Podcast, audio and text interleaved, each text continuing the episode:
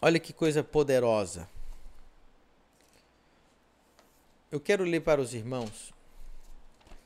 Primeiro, você, nós temos uma aula gigante, gigante, gigante, gigante na Exousi School, no curso de finanças que vem, que já começa agora. Já está disponível, você já tem oito aulas lá. Que você aprende o seguinte. É,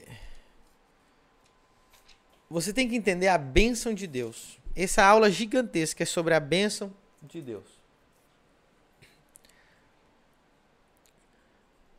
Você precisa entender o que é a bênção, como vem a bênção, como causar a bênção. E uma bênção não é a bênção. Agora, como que a bênção vem? Porque a maioria das pessoas não tem a bênção. Ezequiel 44, 30. E as primícias de todos os primeiros frutos de tudo, e de toda a oblação de tudo, de todas as vossas oblações serão dos sacerdotes. Também as primeiras das vossas massas dareis ao sacerdote, para que faça repousar a bênção sobre a tua casa. Para que faça repousar a bênção sobre a tua casa. A bênção está completamente ligada com a primícia.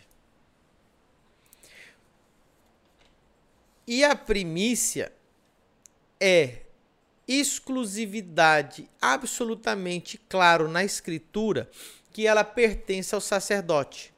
Não existe na Bíblia primícia sem sacerdote. Não existe primícia na Bíblia a não ser para o sacerdote.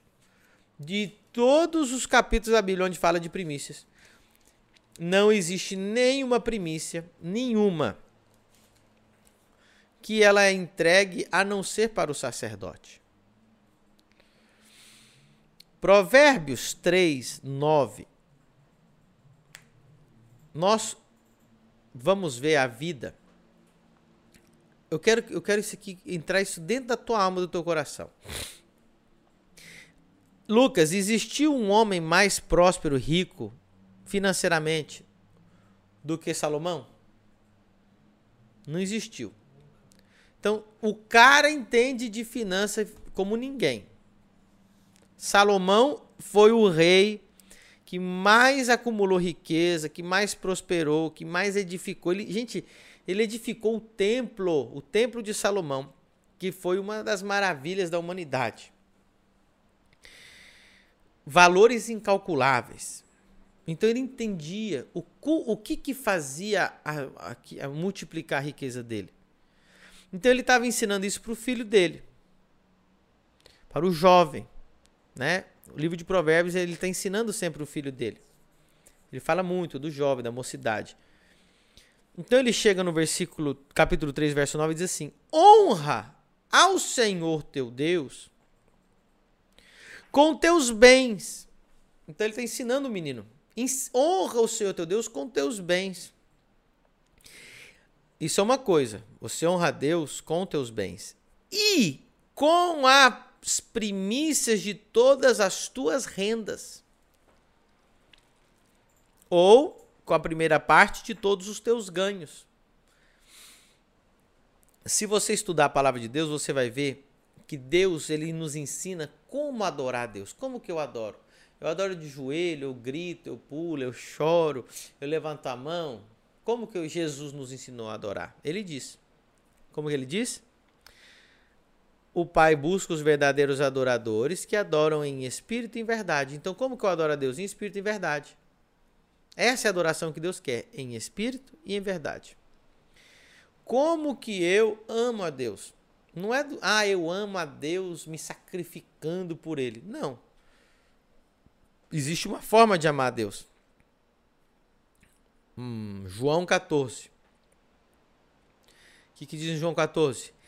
Aquele que me ama é quem guarda os mandamentos. Então, guardar os mandamentos representa que você ama a Deus. Agora escute. Como que eu honro a Deus? Ah, eu honro a Deus mandando beijo para o céu. Eu honro a Deus estando no culto, primeiro a chegar e o último a sair. Não. Você pode achar que você está honrando a Deus. A Bíblia nos ensina como honrar a Deus. Honra ao Senhor teus Deus com teus bens. Se você nunca honrou a Deus com teus bens, você nunca honrou a Deus. E com a primeira parte de todos os teus ganhos. Se você não honrou a Deus com as primícias, com a primeira parte de todos os teus ganhos, você ainda não honrou a Deus. e o que, que nós aprendemos? Que toda a primícia é para os sacerdotes. Então não existe primícia sem sacerdote. E não existe honrar a Deus quanto às primícias se você não entregar ao sacerdote. Quem nunca honrou o seu pastor não honrou a Deus porque você não tem como honrar Deus aqui na terra fisicamente. Por isso que Deus colocou as autoridades sobre a sua vida. Quem honra a autoridade, honra a Deus. Quem honra o seu pastor, honra a Deus. Então, aqui está o segredo de Salomão. Aí ele diz assim, ó, se você fizer isso, e se encherão os teus celeiros e transbordarão de vinho os teus lagares. Então o segredo de, de, dele estava aqui. Vai ver a oferta que, que Salomão fez na consagração do templo. Vai ver quantos bois, quanto tudo, melhor, do melhor, do melhor, e o primeiro, e o primeiro, e o primeiro. Então, Salomão era o homem mais rico e ele dava a primícia para os sacerdotes. Não houve um tempo na Bíblia onde os sacerdotes tiveram mais abundância. Então, onde o sacerdote tinha mais abundância, o rei tinha mais abundância. Então, eu vou falar uma coisa que eu não falei até agora, eu não expliquei dessa forma em nenhum momento, nem na mentoria, vou explicar aqui agora. Presta atenção. A tua vida é um espelho do teu sacerdote. O que acontece na, na cabeça acontece com o corpo. A Bíblia diz no Salmo 133 que o, o, a bênção de Deus é como o óleo que desce da cabeça à barba até a hora do, de Arão. Então, isso, isso, eu preciso entender isso aqui. O sacerdote, o sacerdócio é um reflexo, o povo é um reflexo do sacerdócio. Então, se você lê o texto, aonde, lá em Malaquias, no segundo templo, depois da restauração de Neemias, aonde os, os, os sacerdotes, os levitas, eles não tinham o que comer, porque o povo estava roubando os dízimos, primícia, oferta, estavam roubando, porque isso não está só lá em Malaquias 3, você consegue ler lá em Esdras. Você vai observar que era o tempo de maior miséria em Israel.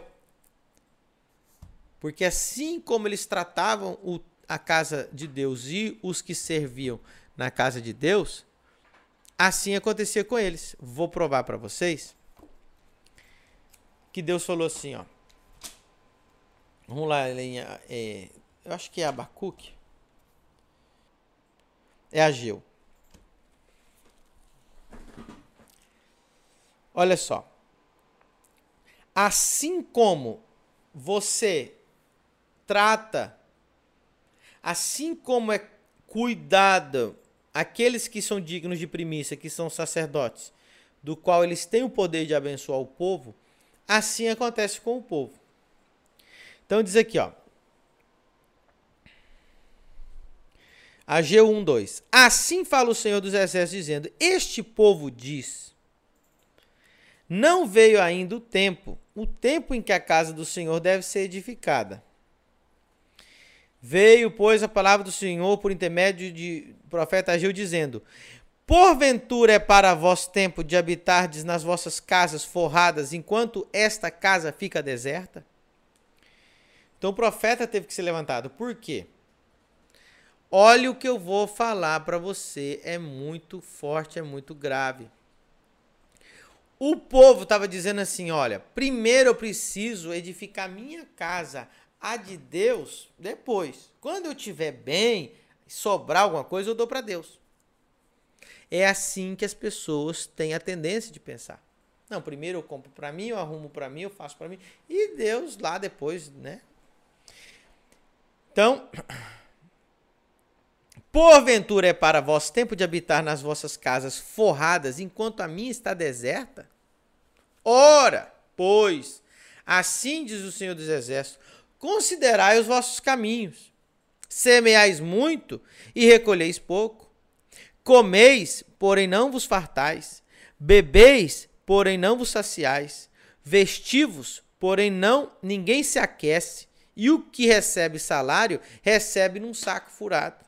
Assim diz o Senhor dos Exércitos: considerai vossos caminhos. Subi ao monte, trazei madeira e edificai a casa, e dela me agradarei e serei glorificado, diz o Senhor. Esperastes o muito, mas eis que veio a ser pouco.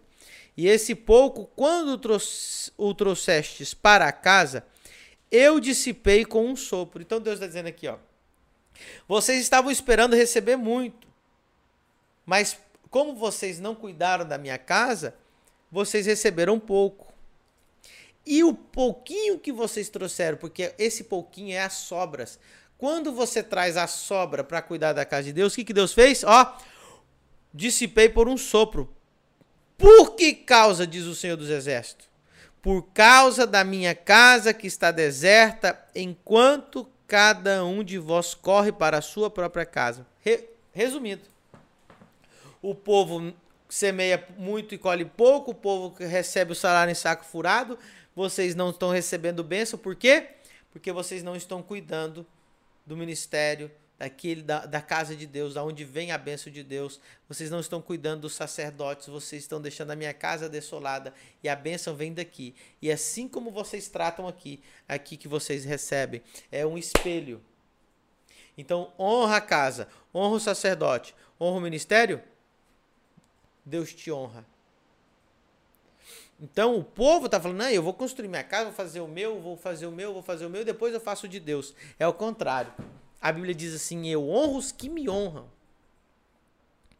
Aí Deus fala aqui para ele: por isso retém o céu sobre vós a chuva, e a terra detém os seus frutos. Então a chuva para a plantação e a terra, elas estavam retendo porque o povo não honrava o ministério. E Deus falou: E mandei vir a seca sobre a terra, e sobre os montes, e sobre o trigo. Deus é que mandou, e sobre o mosto, e sobre o azeite, e sobre o que a terra produz, como também sobre os homens, e sobre o gado, e sobre todo o trabalho das tuas mãos. Forte, não é? Então, qual foi o período onde mais a casa de Deus e os sacerdotes e os levitas? Olha, Salomão foi o que mais deu primícias. Salomão vestiu de tal forma os levitas que trabalhavam no templo que quando as pessoas vinham de fora para visitar Salomão e chegavam lá no templo, chegavam no palácio, as pessoas chegavam a acreditar que o servo era o rei. Então, Salomão cuidava tanto dos servos, Salomão cuidava tanto do porteiro, do levita, que a roupagem deles, a rainha de Sabá chegou a acreditar que era o rei, qualquer um que estava lá. Então, essa era a honra que ele dava. Assim foi o ministério a, a, a, mais próspero da terra porque ninguém honrou tanto o sacerdote. E aqui o profeta Ageu, você vai ver isso aqui ó, no templo, do, templo de Zorobabel, na reconstrução de Esdras, de Neemias, Deus dizendo: enquanto vocês honram mais a sua própria casa do que os meus sacerdotes, aqueles por o qual eu envio a bênção, nunca vai ficar retido. Vocês vão semear muito e vão colher pouco. Porque a bênção vem da cabeça. Então, o, o, o princípio da premissa é você falar assim: eu vou honrar quem está lá em cima, porque de lá vai vir a bênção. Como que você quer estar tá fluindo na prosperidade e o teu pastor passando fome, o teu pastor andando de bicicleta, o teu pastor andando de sapato furado e você, não, tem que ser assim mesmo, porque não sei o quê. Assim, ele é o espelho. Pastor está bem, eu vou estar tá bem. Pastor está feliz, eu estou feliz. A minha cobertura está bem, porque eles são dignos da primícia. E isso está no Novo Testamento também. Primícia era a melhor parte. Então, lá a Paulo diz assim, ó, 1 Timóteo 5,17. Os presbíteros, que é apóstolo, profeta, evangelista, pastor e mestre, que governam bem, sejam estimados dignos de duplicada honra ou duplicados honorários. Recurso, dinheiro, salário. Principalmente os que trabalham na palavra e na doutrina. Pastor, como é que o senhor sabe que está falando de dinheiro? Continua o texto. Porque diz a Escritura: Não ligarás a boca ao boi que debulha, e digno é o obreiro do seu salário. Então, está falando de salário, de ser digno de salário aqui. Os que te ensinam. Então, o seu pastor, ele é digno de duplicada honra. Para para você pensar. Você dá mais honra para um médico do que para o teu pastor. Muitas vezes o médico é uma benção, glória a Deus. Mas teve muitas enfermidades que, se não fosse o teu pastor, nem o médico curaria, nem a medicina. Então você gasta 50 mil reais numa cirurgia, 10 mil reais numa cirurgia, mas você não tem coragem de dar uma oferta de 10 mil reais para o teu pastor. Ah, pastor, nunca pensei nisso. Pois é. Já pensou nisso, Angélica? Quantas pessoas você conhece que já gastou 10, 20, 30, 40, 50 mil reais numa cirurgia? Às vezes até esteticamente. Esteticamente. Para arrumar os dentes. Para tirar um ossinho do nariz. Agora tá ali o teu pastor que pagou o preço a vida inteira, ele tem uma unção, ele pôs a mão em você e curou você de um problema que nem médico, nem medicina, nem um milhão de reais podia pagar. E você vai lá e dá uma miserinha. Né, pastor, tem que ser pobre mesmo. E ainda dá com mau gosto. Né? Ainda dá com mau gosto, com desonra. Por obrigação. Por obrigação. Por legalismo. Ah, irmão, você não entendeu nada da Bíblia, não. Entendeu nada. Aqui, ó no Novo Testamento são dignos de duplicada honra. Isso é primícia. Tá entendendo? Aí, todo mundo tá querendo quer calcular. Pastor, como que eu calculo a primícia? Honra não é calculável, meu filho. Tem como eu calcular a honra? Não tem. Honra é uma atitude. É um princípio. Então, o que, que era o princípio? É a primeira parte, a melhor parte. Então, na, no, no, no, tempo da lei, o primícia era assim: a colheita estava pronta, o primeiro dia de colheita pegava-se o, o que estava maduro, o que amadureceu primeiro, e trazia para o sacerdote. Essa era a primícia. Primeiro dia de colheita, os frutos que amadureceram primeiro, que era o melhor, o mais robusto, o melhor, trazia para o sacerdote. Quando o sacerdote pegava a primícia, santificava o resto da colheita. Esse é o princípio. Então, sempre que o, o primeiro na sua vida você tem que entregar para o seu pastor. Se você falar assim, tá todo mundo falando, pastor, eu devia. Ó, tem todo mundo falando assim. Eu nem sei que livro que o pessoal leu isso, eu nunca li isso, mas tem um pouco de sentido? Tem. Se eu dividir o meu salário é, por 30, né? eu dou um dia, que é o primeiro dia do meu salário para o pastor, isso é uma primícia. É uma forma de você praticar. Mas, se você não praticar isso, entendendo o princípio, entendendo que é para honrar ele, com a vontade de honrá-lo, com todo o seu coração, e se aquilo ali você vai, ah, isso aqui é uma micharia, também não vai servir. Entendeu? De repente, uma melhor do que uma primícia de você pegar um dia do teu salário, você falar, Todos, todo mês eu vou dar uma oferta para o meu pastor, o melhor que eu puder. Eu não como sempre num restaurante durante o mês, uma, em vez de fazer isso uma vez por mês, eu vou fazer uma oferta na vida do meu pastor. Por que não? Vou lá, pastor, tá aqui, ó, uma primícia. Maior do que um dia de, de trabalho. Talvez você seja empresário, aí veio, ah, vou ficar fazendo cálculo. Não, primícia às vezes ela vai além, primícia dá o melhor que você tem. Então você fala assim, pastor, eu, eu, eu tenho uma concessionária e o primeiro carro que eu vender eu vou entregar o lucro para o senhor. Isso é uma primícia. Você está fazendo de coração. Ok? Eu já tive pessoas, ovelhas minhas, que primeiro, o primeiro salário, Deus abriu um emprego para o primeiro salário íntegro veio, veio me entregar como primícia. Pastor, está aqui, eu entrego o meu primeiro salário. Então, primícia é mais atitude do que cálculo. O povo quer um cálculo. Não, eu quero fazer o cálculo, fazer o cálculo. Aí, se a gente fizer tudo por cálculo, vai se tornar religiosidade. Nós não estamos mais no tempo de religiosidade. Lá na, na, na não tinha um cálculo também da primícia exata. Era primeiro, os, primeiros, os primeiros frutos, o melhor, aquilo ali era trazido como primícia. Ok? Se você tem ali, você é uma pessoa muito, é, como que é? Você é uma pessoa muito metódica, você é perfeccionista, você precisa disso, use isso. Mas não perca o coração. Um dia do teu salário é, para o teu pastor, uma primícia, amém. É válido. Ok? Né? Ou 3, sei lá, que o pessoal tá mandando para mim 3 por 3%, 3,3%, que na verdade é do. Né? Eu já vi gente pegar a primícia que é, é entrega o quatro dias do, do, do mês para o pastor. É tudo válido, mas não é o cálculo. Senão você vai se tornar religioso. Faça o com o coração. Tem pessoas que me entregam primícia que nem faz cálculo de nada. Simplesmente chega, pastor, isso é uma oferta que eu quero te primiciar, eu quero te dar o melhor que eu tenho, quero te honrar. Pronto. Uma oferta de honra para o pastor em forma de primícia. Ok? Como que eu faço? Eu pratico primícia. Eu, eu entrego o meu dízimo e eu faço uma oferta especial que vai além de um dia de trabalho. Muito além.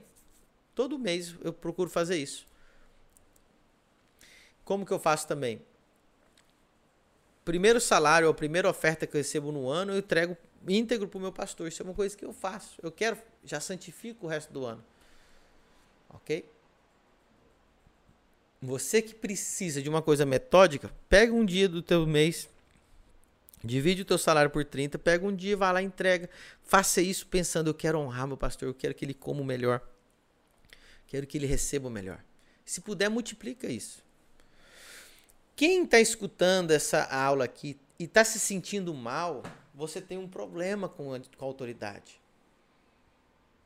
Porque você tem problema com honrar o pastor. Você tem problema com honrar a sua autoridade. Ou você não tem um pastor que você admira. Talvez você pertença a uma igreja denominacional que você está ali, mas não tem admiração nenhuma pelo teu pastor. Porque quem está ouvindo isso aqui, ela sente prazer.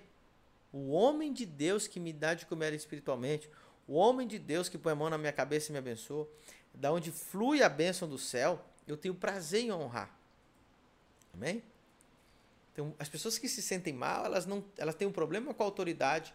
Elas congregam numa igreja, mas ela não tem um relacionamento, ela não ama o pastor dela, ela não, ela não reconhece que a bênção vem de lá. Então, o teu problema já é outro, tem que voltar lá atrás. Esse, esse assunto das primícias é para crente que já está saudável, crente que já entendeu.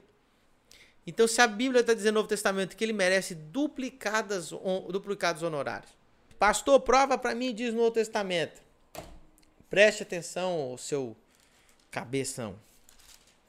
Duvido. Ah, vou falar aqui duas coisas importantes para você. Jesus falou de dízimo? Falou. Por que, que Jesus falou de dízimo? Porque era na lei de Moisés e ele vivia na lei de Moisés, então se dizimava. Então ele diz lá em Mateus 23, 23: para os escribas e para os fariseus, dizendo: Diz assim: Ai de vós, escribas e fariseus hipócritas, porque dizimais a hortelã, o edro e o cominho, e desprezais o mais importante da lei, o juízo, a misericórdia a, lei, e a fé.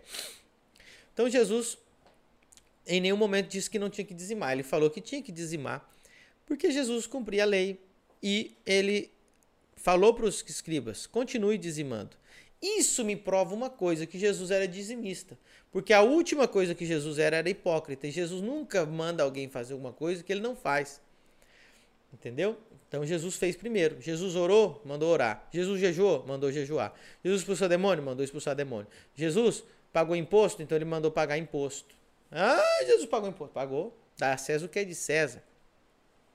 Você vai estar na Exodus School. Muita gente aí sonegadora. Depois que é a benção de Deus.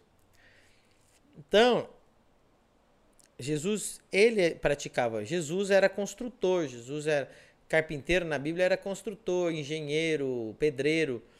E Jesus, obviamente, dizimava, porque ele mandou os, os escribas dizimar.